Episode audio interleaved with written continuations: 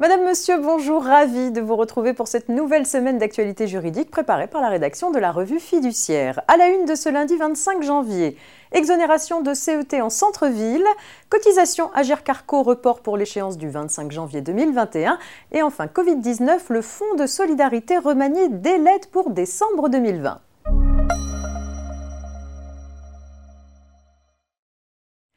Afin de favoriser la renaissance des centres-villes, une exonération totale ou partielle de cotisation foncière des entreprises, la CFE, et de cotisation sur la valeur ajoutée, la CVAE, peut être accordée de manière facultative.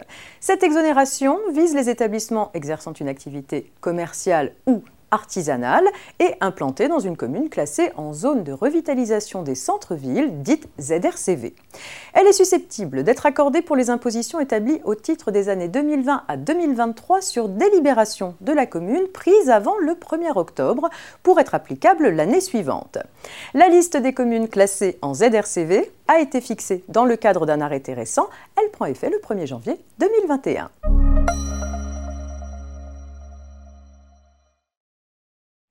Les employeurs qui connaissent une fermeture ou une restriction directe ou indirecte de leur activité du fait des mesures décidées par les pouvoirs publics peuvent demander le report de tout ou partie du versement de leur cotisation patronale et salariale Agir Carco à échéance du 25 janvier 2021.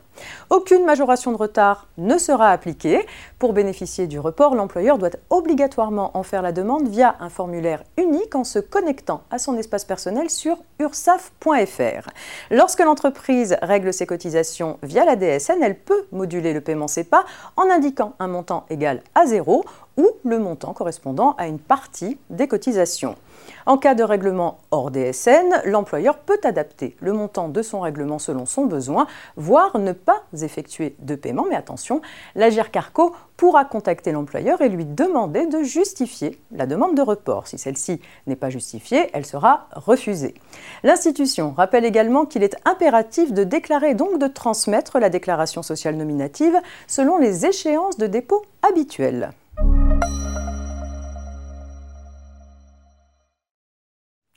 Covid-19 pour terminer, alors que la fermeture des bars, restaurants et lieux culturels se prolonge au-delà du 20 janvier 2021 et que les autres commerces devront baisser leurs rideaux à 18h, le gouvernement confirme son intention de renforcer une fois de plus l'aide du Fonds de solidarité au profit des entreprises des secteurs touchés.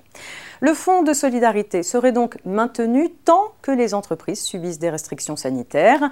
Quant aux adaptations évoquées par le ministre de l'économie, deux s'appliqueraient aux demandes des entreprises au titre du mois de décembre 2020. C'est le cas pour la prise en compte du chiffre d'affaires généré par la vente à distance et à emporter pour les entreprises fermées.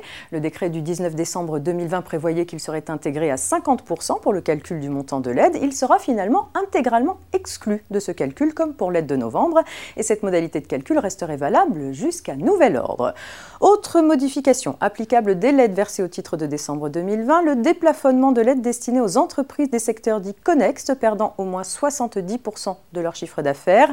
Relevant de la liste S1 bis, ce sont notamment les entreprises du commerce de gros, demeurant ouvertes, certaines n'en sont pas moins lourdement pénalisées par la fermeture de leurs clients. Quel que soit leur effectif, elles pourraient donc toucher une aide couvrant 20% de leur chiffre d'affaires 2019 dans la limite de 200 000 euros par mois, à condition d'avoir subi une perte de 70% de chiffre d'affaires.